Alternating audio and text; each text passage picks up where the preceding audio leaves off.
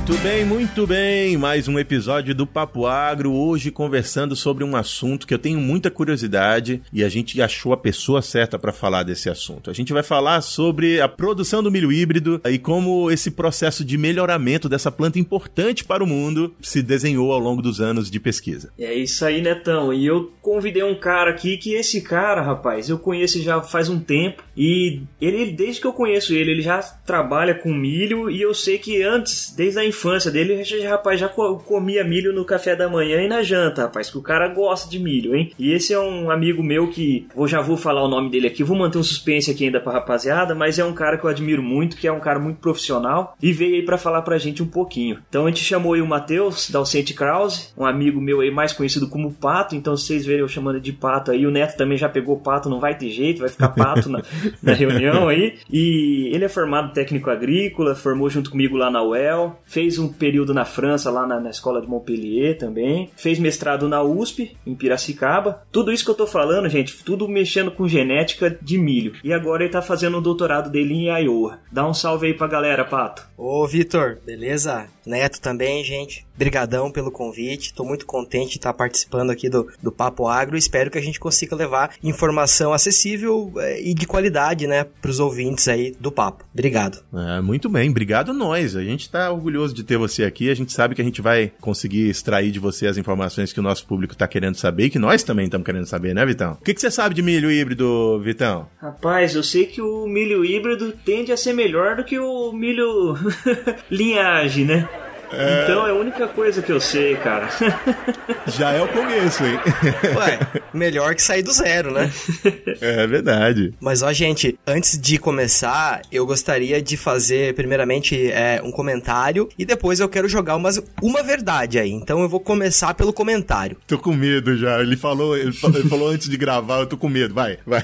Eu gostaria de fazer uma recomendação. Gente, quem não viu, escute o papo número 62 do professor Paulo eu ouvi, acho que ontem ou há dois dias atrás, gente, que papo legal, descontraído, que professor bacana. E se você ouvir esse papo, você vai ter uma ideia dos bastidores. Então, é assim, gente, sensacional. Gostei muito, recomendo a todo mundo. Então, essa é a minha recomendação. Agora, segundo, eu, eu vou ter que trazer aqui uma verdade, né? Porque o Vitor já me chamou de pato aí, né? Então, vocês geralmente chamam o Vitor de Vitão, né? Mas na, na realidade ele é conhecido por outro nome, viu? Ele é conhecido por Boi ai. Ele que se explique agora, né? Olha, esse momento é esperado desde o papo da cerveja que a gente tá querendo entender. E a gente não. Eu não sei, eu só sei que era boi, mas não sei porquê. Olha, por que é que me chamam de pato é fácil, né? Porque eu venho de pato branco, no sudoeste do Paraná. Agora, por que é que chamam o Vitor de boi, gente? Acho que a gente deixa pros bastidores aí. Vamos deixar esse assunto como um mistério do Papo Agro. Deixa, Vamos ver deixa. se um dia a gente vai contar.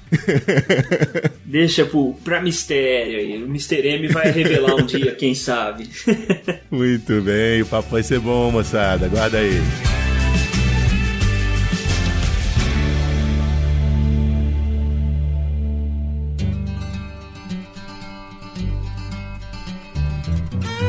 Você está ouvindo Papo Agro, o seu podcast sobre o agronegócio. E hoje com Vitor Anunciato e José Neto.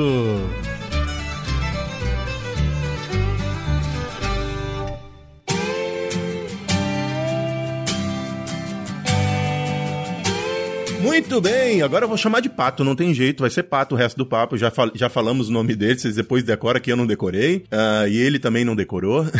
e eu, que, eu tenho uma primeira pergunta para começar essa conversa, e é uma pergunta de fato que eu quero entender. A gente fala milho híbrido. Por que, que é milho híbrido? Por que, que não é o milho convencional? Por que, que a gente tem que produzir o milho híbrido? Por que, que ele é melhor? Ele é melhor? Essa é a pergunta. Então, Neto, é, o porquê que ele é chamado de milho híbrido, né? Porque ele é, na realidade, o resultado do cruzamento de duas linhagens. Velha história, todo mundo nessa vida tem pai e mãe, né? O milho não é diferente, então ele também tem pai e tem mãe. E os pais do milho híbrido, né? Que é aquela semente que a gente compra para para semear a safra e safrinha, ele é o produto do cruzamento de uma linhagem mãe e de uma linhagem pai. Então é exatamente por isso que se chama híbrido. E a questão dele ser melhor é relativo, mas em termos de produtividade, não, de, digo, de potencial produtivo, né? Ele tem um potencial muito maior que as linhagens, obviamente, ele tem um potencial muito maior que as populações de milho. Então é mais ou menos por aí que a gente começa a nossa conversa. Aí já começou bem, que eu já fiquei mais esperto agora. Eu queria saber é, por que que soja não é híbrido, as variedades que são comercializadas para alta produtividade e o milho é. Então, é, isso aí tem a ver é, com a base genética é, das espécies, né? Então, o milho, a base genética dele proporciona com que você produza primeiro linhagens, né? E depois dessas linhagens que você consiga produzir híbridos bons, né? Que, mais uma vez, repetindo, superam a produtividade das suas linhagens pai e mãe, né? Agora, a soja, a base genética da soja, ou assim, falando talvez um terminho um pouco mais técnico, né? A base genética da produtividade de grãos de soja não permite que você produza híbrido. Quer dizer, na realidade, permitir permite, mas não compensa, porque nós não temos heterose.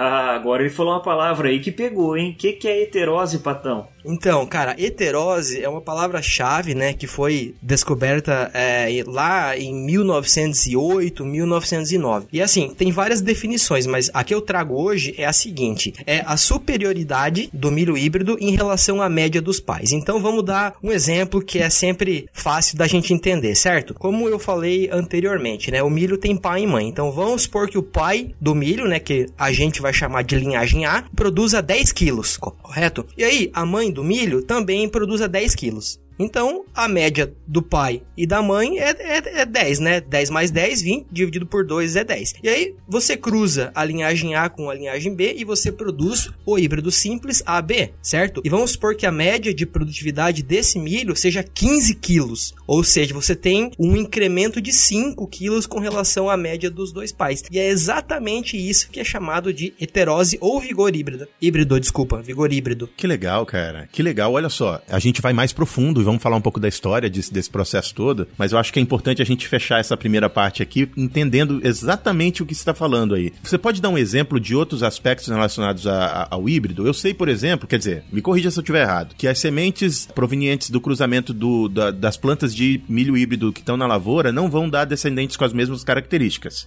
Exatamente. Como é que é esse processo? Então, rapaz, para a gente entender um pouquinho isso, a gente tem que relembrar daquela genética básica de ensino médico, o pessoal não, não gosta, né? E já relembrando, né, a fala do professor Paulo, ele comentou o seguinte, que mecanização ou você ama ou você odeia. E eu faço é, um comparativo com a genética também, cara. Ou você ama ou você odeia. Então, por isso que é um pouco talvez difícil do, do pessoal entender esses aspectos básicos, porque envolve genética, né? E o pessoal tem aquela afeição, diria eu, certo? Então, respondendo, por que que se você salvar a semente de um F1, né, de um milho híbrido e você ressemear na próxima safra, você vai ter variação no campo. Isso aí é por causa é, da segregação mendeliana, das leis de Mendel, porque você vai ter diferentes cópias do mesmo gene sendo expresso quando você salva a semente para semear no próximo ano. E é por isso que você tem essa variação que você não encontra no milho híbrido, né? Se você for uhum. olhar uma roça de milho híbrido,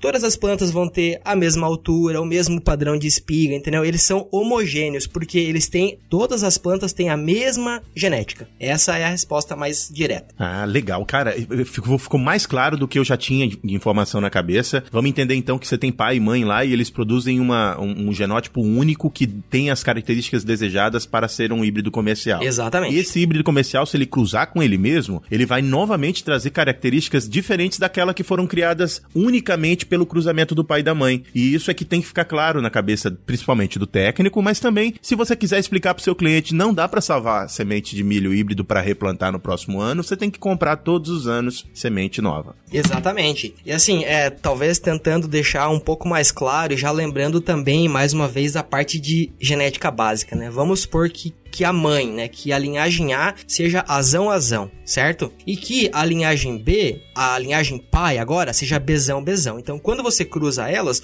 o híbrido, ele vai ser AB, correto? Aí, se você salva a semente para semear no próximo ano, você vai ter todos os tipos de genética no campo. Você vai ter AA, AB e BB. E é por isso que você vai ter essa variação que você não viu no ano anterior. Um abraço para quem de abraço, um beijo para quem de beijo.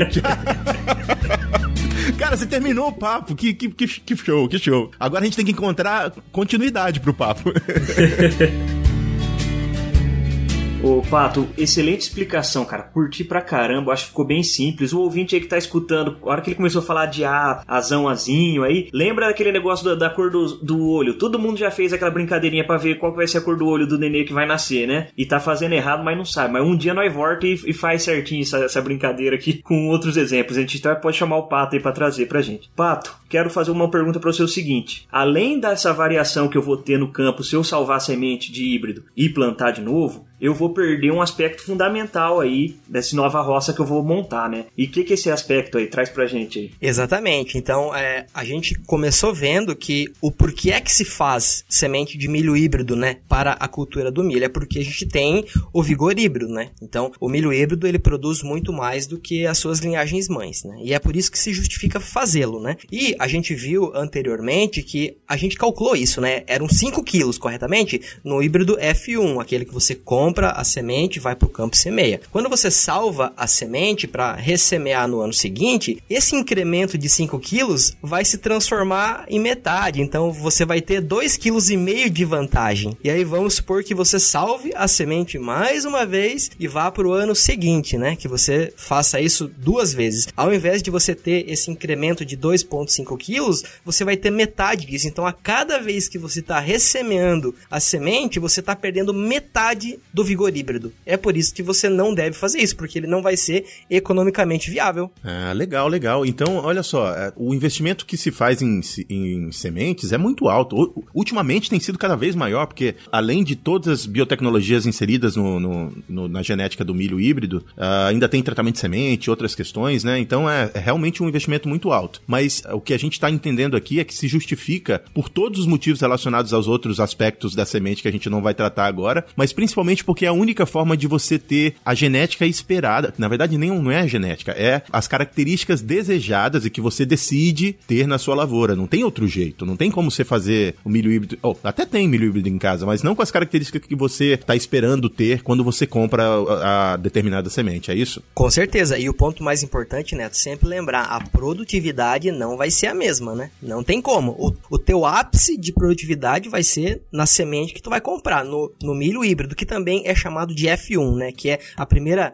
geração né, do cruzamento das linhagens. Então, um negócio que até eu estava lembrando aqui do processo de produção de soja. O produtor de soja ele pode partir de uma semente básica e produzir a partir da mesma semente básica ou da semente colhida quando você planta a semente básica, sementes que vão ter características muito similares lá na frente. Por que, que isso não ocorre de novo com, com o milho? Então, Neto, isso aí tem a ver mais uma vez com a questão é, da base genética, né, da própria cultura. Se você for ver, vai, o milho. Eu tenho certeza que todo mundo já foi numa roça ou passou perto de uma roça e já viu um pólen de milho, correto? Uhum. Acho que é normal. Agora, se tu vai numa roça de soja, eu duvido que tu vai encontrar um pólen de, de milho, né? Então, o que, que isso quer dizer? O milho, ele é classificado como uma planta alógama. O que que isso quer dizer, meu Deus? É que para que uma planta fecunde a outra, ela precisa de um fenômeno chamado de polinização cruzada, ou seja, o pólen de uma planta vai fecundar a espiga de outra planta, correto? E é isso que faz com que o milho seja heterogêneo em populações. A soja, como já foi falado, você não vai ver o polinho dela voando por aí. Então, a soja ela faz um processo de autofecundação, ou seja, pela biologia reprodutiva da espécie soja, ela já é uma linhagem pura. Ela já é pura geneticamente. É por isso que se você, se você salvar a semente da soja, do feijão ou outras culturas, ela vai ser idêntica à que você tinha no ano anterior, porque ela já é pura geneticamente por natureza, entendeu? A gente só precisa lembrar que salvar semente é uma furada tremenda, por alguns motivos. Primeiro, quando é, os agricultores compram uma nova semente de uma cultivar de soja ou de uma cultivar de milho, seja ela qual tipo de híbrido for, a gente sempre tem que lembrar que tem o resultado de um programa de melhoramento genético que foi feito. E assim, mais ou menos, assim, tanto para soja quanto para milho no Brasil, a gente tem o relato de incrementos, né, de 1% anual é, devido ao melhoramento de plantas. Então, a semente da cultivar que você está comprando todo ano, espera-se que ela tenha 1% de incremento né, em termos de produtividade com relação à cultivar comprada no ano anterior.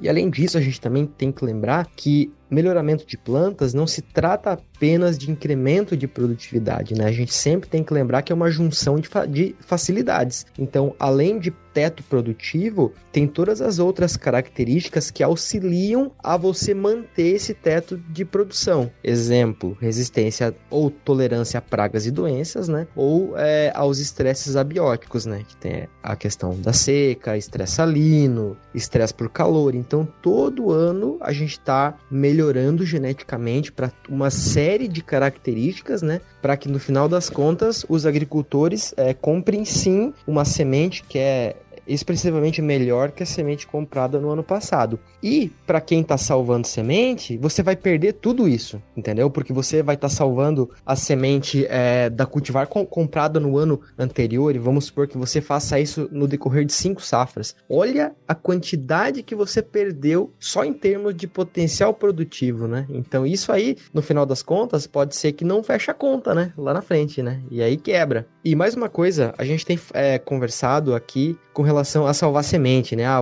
por que que se você salvar uma semente de soja, ela vai ser geneticamente similar à cultivar comprada no ano passado. Agora, em termos técnicos, você não está salvando uma semente, você está salvando um grão, tanto para soja quanto milho. Quando você vai lá numa revenda, você está comprando uma semente. Eu costumo dizer que a semente ela é responsável. Responsável pelo quê? Pela produção de uma nova planta. Então, quando você está comprando uma semente legalizada, você tem a certeza é, do potencial de germinação, do vigor, você tem a certeza que essa semente foi armazenada de uma maneira correta e que você vai ter um arranque, né, um stand inicial na, na tua roça que vai te garantir, né, que, ou enfim, que vai te proporcionar que você tenha uma safra boa, né? E tudo começa na, na semeadura. Agora, quando você está salvando grão de um ano para o outro, né? Que você não está salvando mais a semente, está salvando um grão. É, você tem que lembrar que esse grão vai ser armazenado na propriedade, né? E aí tem toda aquela questão de perda de germinação e de vigor, né? Para quando você for estar tá isso aí. Em resumo, gente, salvar semente é furada e ninguém deveria fazer isso. Puta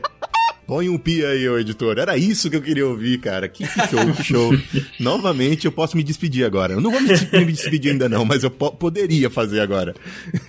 Pato, então você falou bastante aí da questão da soja ser pura, né? Ali ela ter a, a genética pura dela. E eu entendo a linhagem como uma, uma linhagem pura, né? Que a gente tem aí, né? A gente fala linhagem pura. Como que eu faço para obter essas linhagens puras e como que eu uso essas linhagens puras para conseguir o híbrido ali, que é o produto final que eu desejo, que é uma semente que vai ter um alto valor comercial para mim e, óbvio, para quem vai produzir também ali o campo, ela vai ter as suas vantagens que a gente já abordou aqui na questão de vigor híbrido e, etc. Então, gente, é o seguinte: é, já foi falado que para você é, conseguir uma semente híbrida, você tem que ter os pais, né? Então, o primeiro passo, né, para você fazer isso, obviamente, é você produzir as linhagens, né? Então, como é que se começa esse processo? Você primeiro tem que ter uma população já melhorada geneticamente. E aí, através dessa população de plantas que são heterogêneas, mas que já são geneticamente superiores, você vai fazer o processo de extração das linhagens. E como é que isso é feito? Você vai basicamente tentar imitar o que a soja já faz naturalmente. Então você vai selecionar algumas plantas ali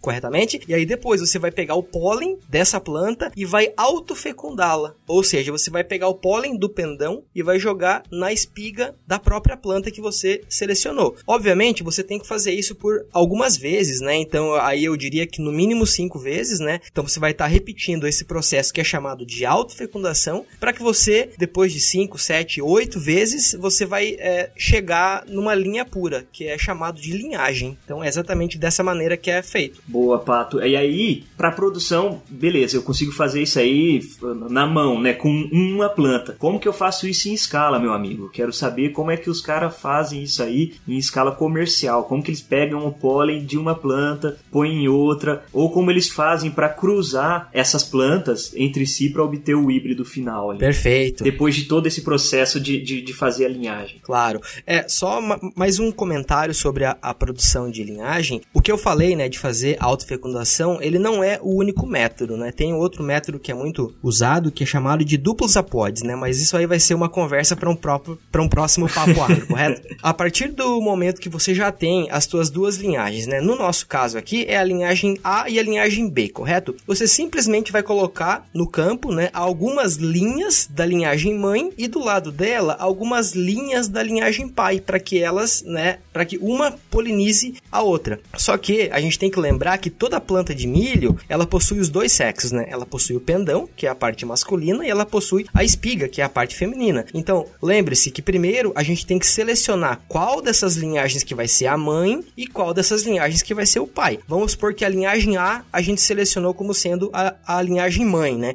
Então, dessa linhagem, a gente vai ter que fazer o despendoamento dela, para que ela não se autopolinize. Porque a gente tem que ter certeza que é o pólen do pai, da linhagem B, que vai sair do pendão da planta da linhagem B, que vai fecundar a espiga é, da mãe, que é da linhagem A. Então, a gente tem que fazer obrigatoriamente o processo de despendoamento. Mas, assim, a grosso modo, é dessa maneira que faz. Eu tenho uma pergunta sobre isso. Primeiro, você falou que precisa decidir qual é o pai e qual é a mãe. Essa ordem, ela altera o produto final?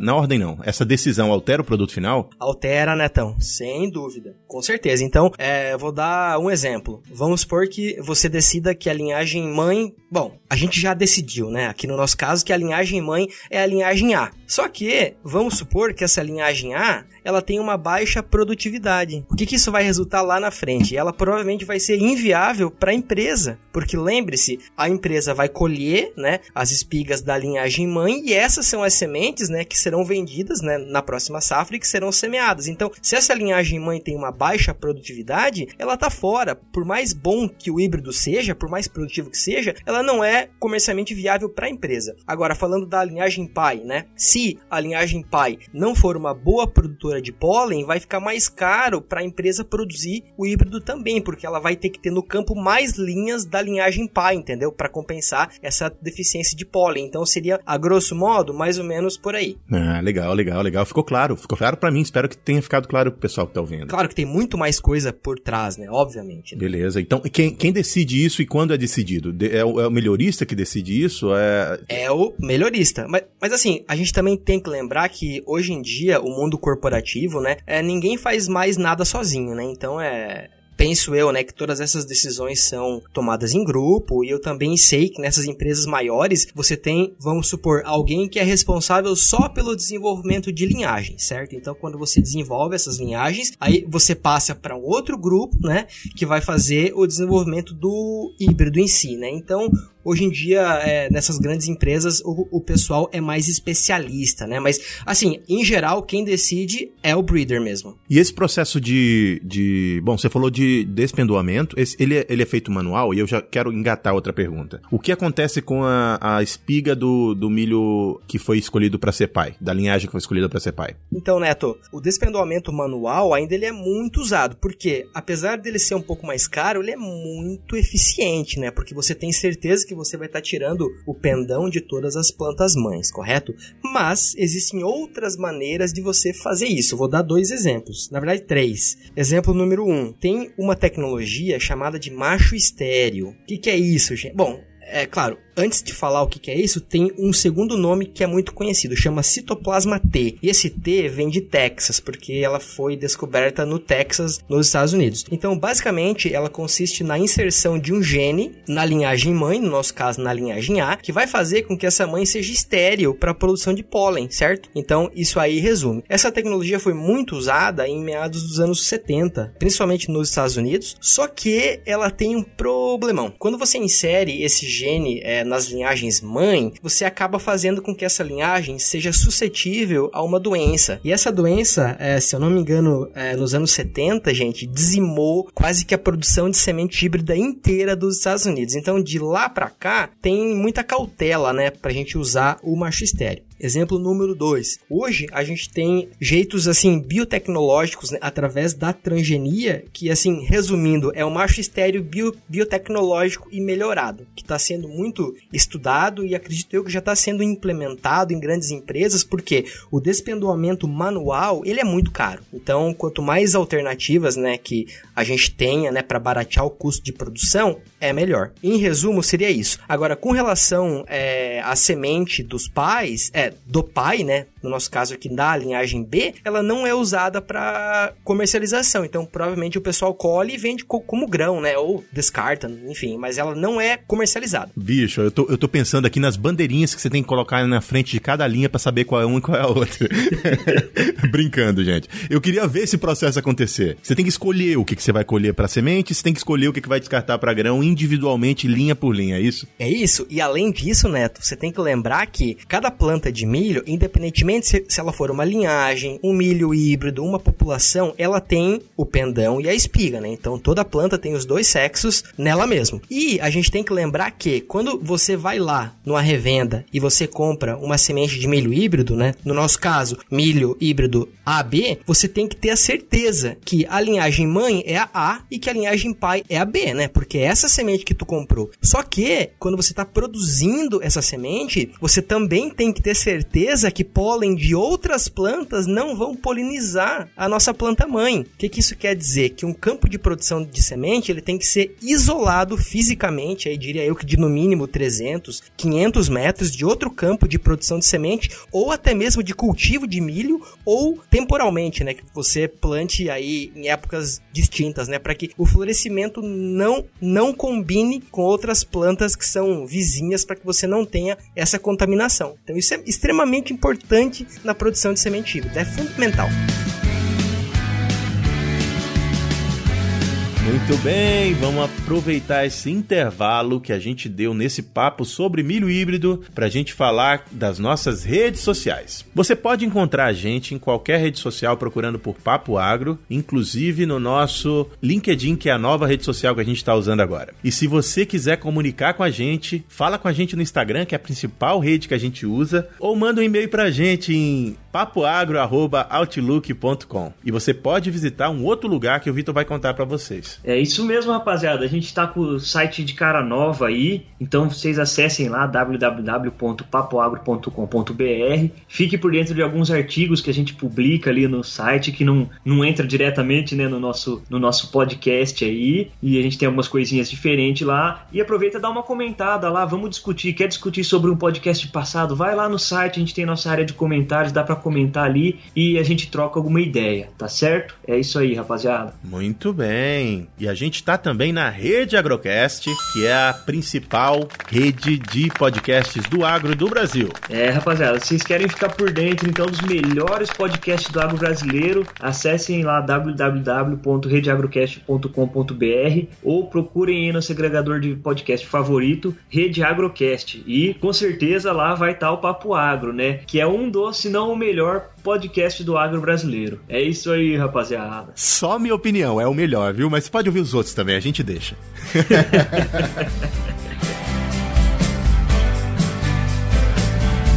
Ô, oh, rapaziada, então vocês viram a trabalheira que é aí. O Pato exemplificou muito claramente pra gente o, o, tamanho do trabalho que é da produção aí de um, de um milho híbrido, né? E agora vocês sabem por que, que o preço também é elevado. Lores, não me mata, Lores, não me mata, mas é a verdade, mulher. é, a comissão vai, vai aumentar agora.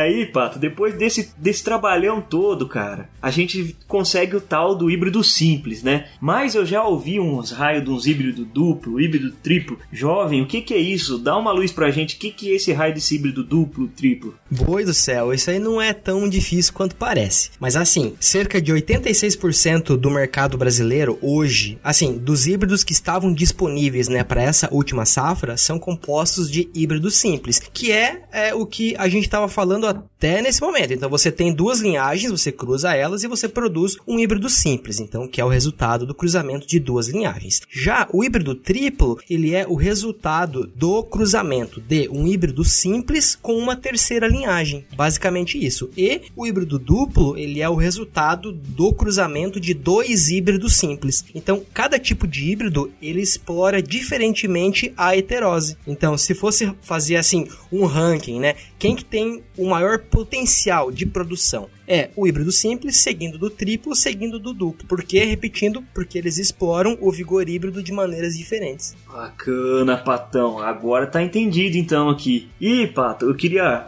ver com você o seguinte, né? Eu lembro, né, a gente, quando começou aí a nossa faculdade, a gente tinha bastante questão do. E até hoje ainda tem, do pessoal atacando transgênico, né? Falando que, ah, que não sei o que e tal. Muitos contras, eu muitos a favor. E eu lembro que alguns professores mais antigos nossos falavam, quando surgiu o híbrido, também tinha essa questão, né? Do pessoal atacando tal, porque não entendia direito o que que era. Eu acho que é o mesmo ataque que ocorre hoje nos, nos transgênicos. E o, a, principal questão que ocorre aí é a é questão de produção, né? E a gente sabe que o, o Brasil é o celeiro do, do, mundo aí, né? Produz muita soja e milho. Mas nem sempre foi assim, né? O milho no Brasil, ele tem um histórico aí não muito legal, né? Você quer dar uma passada com a gente aí no histórico de produção do, do milho, como que foi e a importância do híbrido, da entrada do híbrido para essa pro, produtividade aumentar? Com certeza, Vitor. É, então, assim, um fato que todo mundo deve ter em mente, assim, o Brasil é o terceiro maior produtor mundial de milho. Ponto. E isso é motivo de orgulho para todo mundo que é do agro ou não. Todo mundo que é brasileiro tem que se orgulhar. Repito, somos os terceiros maiores produtores de milho, correto? E a gente produz aí em média de 80 a 100 milhões de toneladas de grão anualmente, contando safra e safrinha, né? Que é a nossa segunda safra, correto? Só que, como você já bem colocou, é, nem sempre foi assim. Então, se a gente for entrar aqui numa espécie de túnel do tempo, né? A gente voltar lá no, no, nos anos 80, né? A produtividade média, né, do milho safra, que naquela época não tinha milho segunda safra, né? Era de em torno de 1.700 quilos por hectare. Então era uma média baixa, né? E se você for comparar com a média que a gente tem hoje, cara, é, se for fazer aí uma média safra e, e safrinha, esse número vai para 5 toneladas, então 5 mil quilos. Então é, é, é, o dobro e mais metade. E grande parte desse avanço, obviamente, é devido à introdução do milho híbrido, né? Que, que no Brasil foi um pouco mais tardia, se a gente for comparar com relação aos Estados Unidos, né? Mas hoje, né, como já, já foi falado ma majoritariamente, é, o cultivo de milho é, híbrido simples é o que predomina no mercado brasileiro sem medo de errar. E nos Estados Unidos eu diria que se não é 100% é 99.9. Boa, Pato. Aí você me disse aqui que você que a gente tem ali a produção, é, nós somos o terceiro maior produtor, perdendo aí para os Estados Unidos para a China, né, somente. E nossa produção média é de 100 milhões aí de, de toneladas mais ou menos, né? Exatamente. E você fez uma continha aqui que eu gostei, cara. Eu queria que você passasse para o nosso público essa continha aqui que eu, eu achei bastante interessante. Fala pra gente aí o que, o que, que é 100 milhões de toneladas de milho aí, só pra rapaziada entender o drama. Então, quando você fala em, em números é, desse montante, né, fica difícil de você imaginar. E é exatamente por isso que eu fiz essa conta. Então, eu tenho certeza que no Brasil, todo mundo sabe que é um bitrem, ou triminhão, né, o pessoal chama. Então, assim, em média, um bitrem, ele consegue carregar 40 toneladas é, de produto, correto? Então, se você for escoar através de um bitrem a safra inteira é, de milho no Brasil, você vai precisar, meus amigos, de 2,5 milhões de bitrens, um do ladinho uh. do outro, para escoar toda nossa safra. E se você for pegar todos esses bitrens e deixar eles em linha reta, se você contar aí que cada bitrem tem uma média de 20 metros aí de comprimento, você vai ter 50 mil quilômetros de fila de caminhão. Então, se você estiver viajando e se você se encontrar com a fila de 50 mil quilômetros de caminhão, gente, para você ultrapassar, você tem que ter um motor 3.0 turbo para cima. Então, esse é o comparativo que eu fiz, que é o tamanho da produtividade, da produção é, de milho é, no Brasil. Então, é faraônico, é extraordinário e vou repetir pela última vez, a gente tem que se orgulhar. É, que legal, cara. Eu já tô sentindo o cheiro do arroz carreteiro do, do dessa fila de caminhões aí. Deu fome.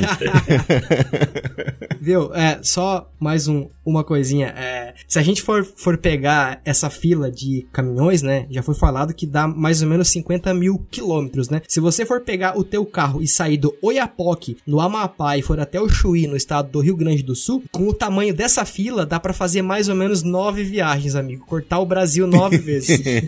é, que legal, cara. Bicho, olha só. Esses números são, são gigantes mesmo, né? Seria interessante a gente tentar imaginar essa história aí. Quando o milho híbrido, o primeiro milho híbrido produzido, foi produzido onde? Da, da onde? Conta um pouco dessa história. Só quero resgatar um negócio. Pela primeira vez na minha vida, eu vi as linhagens que eram nativas, né? Como é que eu vou dizer isso? As uh, linhagens. Como é que é o nome disso? Os milhos crioulos? Nem é isso. É tipo o primeiro antes do milho crioulo. É... Teu cinto. Bom, o teu cinto. É, esse mesmo. É, eu vi esse, esse, essa, esse tipo de milho pela primeira vez no ano passado. E eles fizeram aqui na universidade uma filinha em que eles plantavam a evolução do milho. Desde que eles tinham aquele, aquela planta que era pequenininha, que não crescia muito, até a planta que a gente conhece hoje. Uh, então é uma planta muito conhecida, né, pelo, pelo, pela ciência e pela humanidade. É, tem sido plantada ao longo da, de, da história da, da humanidade. Talvez até seja uma das plantas que justifica a, fo a forma como a, gente, como a gente vive atualmente. Dá uma ideia geral aí da história dessa, desse processo? Com certeza. É, se você for querer comparar o milho atual, né, com o milho de 10 mil anos atrás, é, na realidade eu tenho certeza que ninguém reconheceria esse milho das antigas como sendo um milho, porque na realidade ele parece ser um mato, cara. O teu Cinti, quando você olha, ele, ele é um mato, sabe? Ah, isso aí o cara vai fazer um pasto para pôr boi pastar. Aí o cara nunca vai pensar que aquela planta, né, que foi dela, né, que através do processo evolutivo e de melhoramento genético se transformou no milho que a gente tem hoje. Agora, em termos de ciência, né, para que você produza um milho híbrido, tem muita ciência. Então, além de ser muito trabalhoso, tem muita ciência e tem muito estudo por trás. Só que isso tudo, assim, mais ou menos começou ainda na época de Darwin. Então, ali é, em meados de 1877, né, Darwin foi um dos pioneiros a pensar em todas essas questões aí de, ah, vamos fazer uma autofecundação, vamos cruzar dois indivíduos e tal. Só que na época de Darwin, ele estava preocupado com outras coisas, né? Ele não formalizou esses conceitos, né? E esses conceitos, então, foram formalizados em torno de 1908 por dois caras, chamados Shu e East, aqui nos Estados Unidos. Então, eles foram os pioneiros, né, a desenvolver uma linhagem de milho, né, e a observar a superioridade do híbrido simples com relação aos pais. E eu já falei para muita gente e não tenho vergonha de falar. Esses caras, eles desenvolveram a base do melhoramento genético de milho que é usado até hoje. Então, muita da teoria é, que foi desenvolvida é, depois desses caras, principalmente na área de genética quantitativa, se deve a, a esses caras. Meu, eles tinham que ganhar um prêmio Nobel, porque, sério, foram fenomenais. Legal, cara.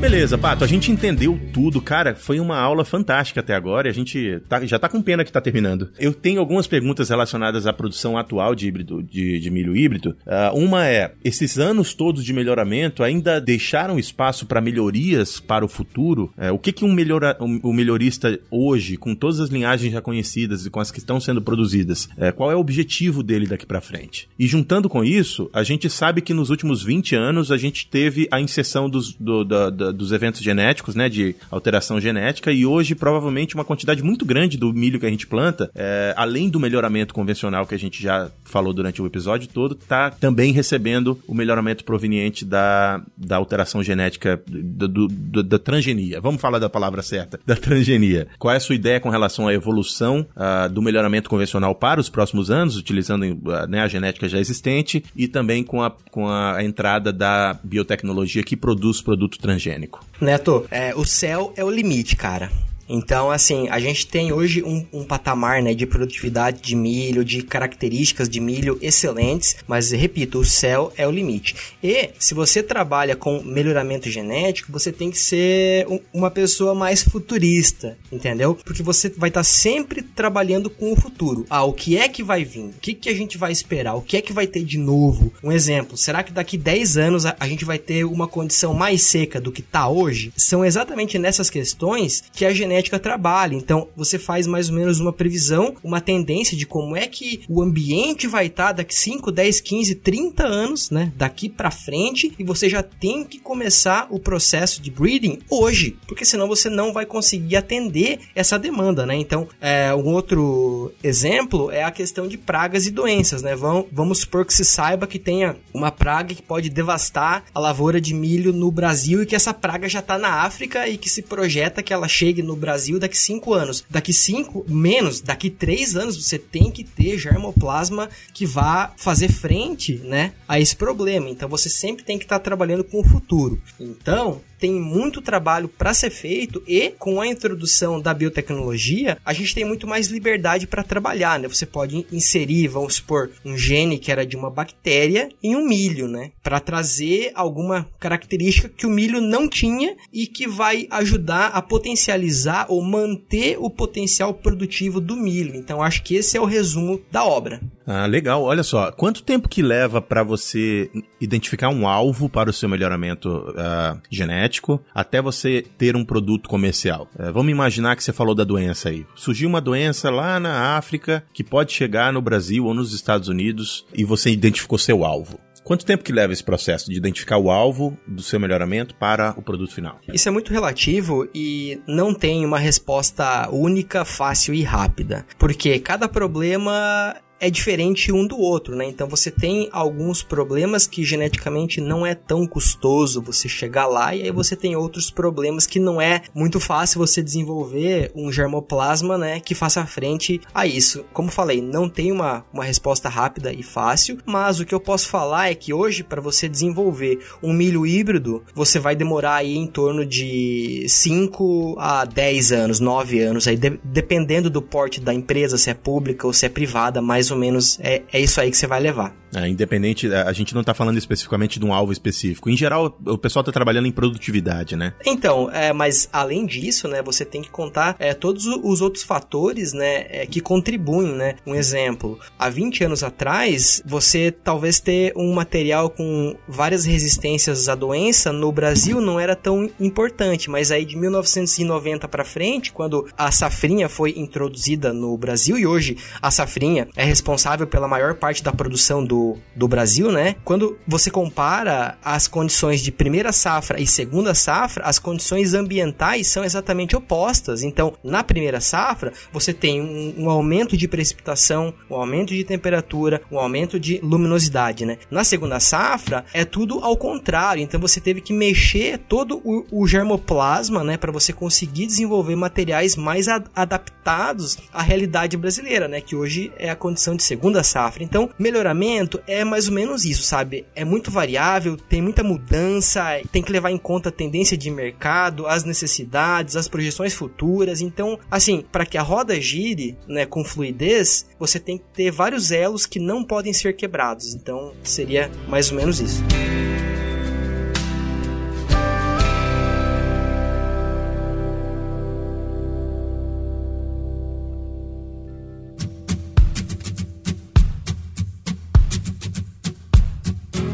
Lá, rapaziada. A gente teve um episódio aqui bastante técnico. Eu pessoalmente amo esse tipo de episódio. E o Pato aí trouxe numa maestria pra gente aí a explicação dele. Muito bem. E pro resumo do papo, acho que é, não vamos voltar desde o comecinho. Eu queria uma ideia de panorama aí do Pato aí que tá nessa vida de geneticista há algum tempo, né? Eu queria, Pato, que você fizesse aí pro resumo do papo um panorama aí dessa relação que a gente tem hoje de milho híbrido com a questão do híbrido híbrido em si, né, convencional, o híbrido transgênico, o que que vai ser é, com, com eventos transgênicos, né? O que que vai ser disso para frente? O que que você vê de perspectiva dessa relação aí? E óbvio, tomando em, em conta também aí as experiências passadas vividas aí que a gente tem também relatado.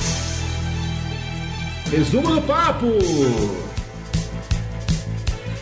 O mercado de milho convencional, bom, não só milho, né, soja e outras culturas que a gente tem transgênica aí, sempre vai ter, né? Porque você sempre tem nichos aí de mercado que requerem determinados produtos. Só que assim, hoje em dia, para que a gente tenha uma ideia, né, cerca de 67% de todos é, os, os materiais disponibilizados para compra são transgênicos, né? O que, que quer dizer? Eles têm algum evento transgênico. E a biotecnologia, ela veio para ficar, seja no desenvolvimento de plantas transgênicas, ou seja, para que se promova facilidades né, no programa de melhoramento, né, que a biotecnologia é, tem um papel extremamente importante. Então, o que, que eu vejo no futuro? Híbridos com uma base genética cada vez melhor, né, certo? Híbridos com uma maior resistência tolerância a doenças e, as, e também aos fatores abióticos, né? Que aí a gente entra a questão da seca, a questão da salinidade, a questão, enfim, tudo que não envolve é, praga e doença, certo? E com relação à biotech, cara, veio para ficar. Então, a cada ano a gente vai ter materiais é, que serão lançados com facilidades maiores de se produzir, né? E esse é um grande papel da biotecnologia, entendeu? Para sanar isso que, de certa forma, o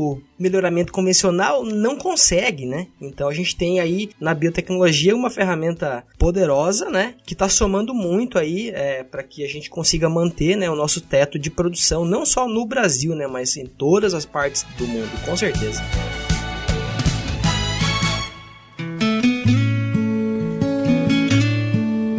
Sei você que tá ouvindo a gente, mas eu tenho aqui uma lista de perguntas pro Pato que a gente vai ter que fazer em algum outro momento. Então, é, se, se, Pato, se você tiver tempo nos próximos meses, daqui a pouquinho a gente vai, quem sabe, gravar um outro episódio para responder algumas perguntas que a gente tem. Mas também, você que tá ouvindo esse episódio, lembre-se, nós estamos nas redes sociais e se o Pato estiver disponível, uma semana depois da gente publicar esse episódio, a gente vai gravar uma outra coisa lá pro Instagram pra gente responder algumas perguntas sobre esse episódio. Então, coloquem suas perguntas lá lá, eu já tenho as minhas, a gente vai juntar tudo e quem sabe a gente vai fazer um cross-media aí para vocês verem coisas lá no Instagram também. Por enquanto, muito obrigado. Foi excelente o papo de hoje. Eu aprendi bastante. Espero que as pessoas que tenham ouvido a gente também tenham aprendido tanto quanto eu. É isso aí. Eu também gostei muito desse episódio. Como eu falei, eu amo episódio técnico, então para mim é, é, realmente muito satisfatório ter um episódio assim. E é isso aí. Gostaria de agradecer bastante aí sua presença hoje com a gente, Pato. É óbvio que se você quiser, tá,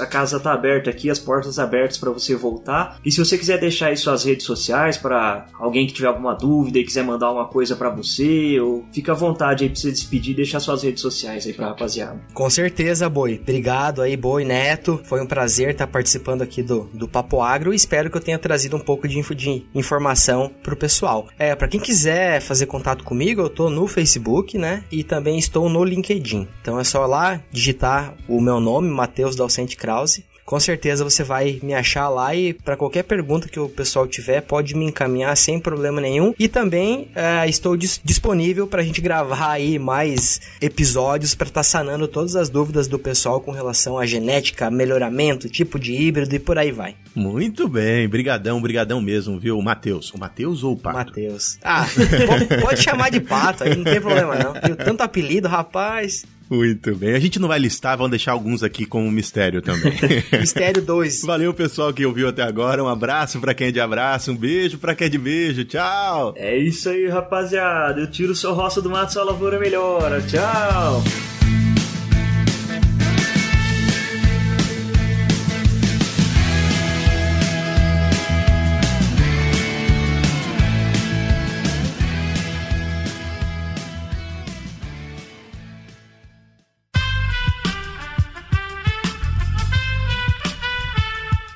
Podcast foi editado por Aerolitos Edição Inteligente.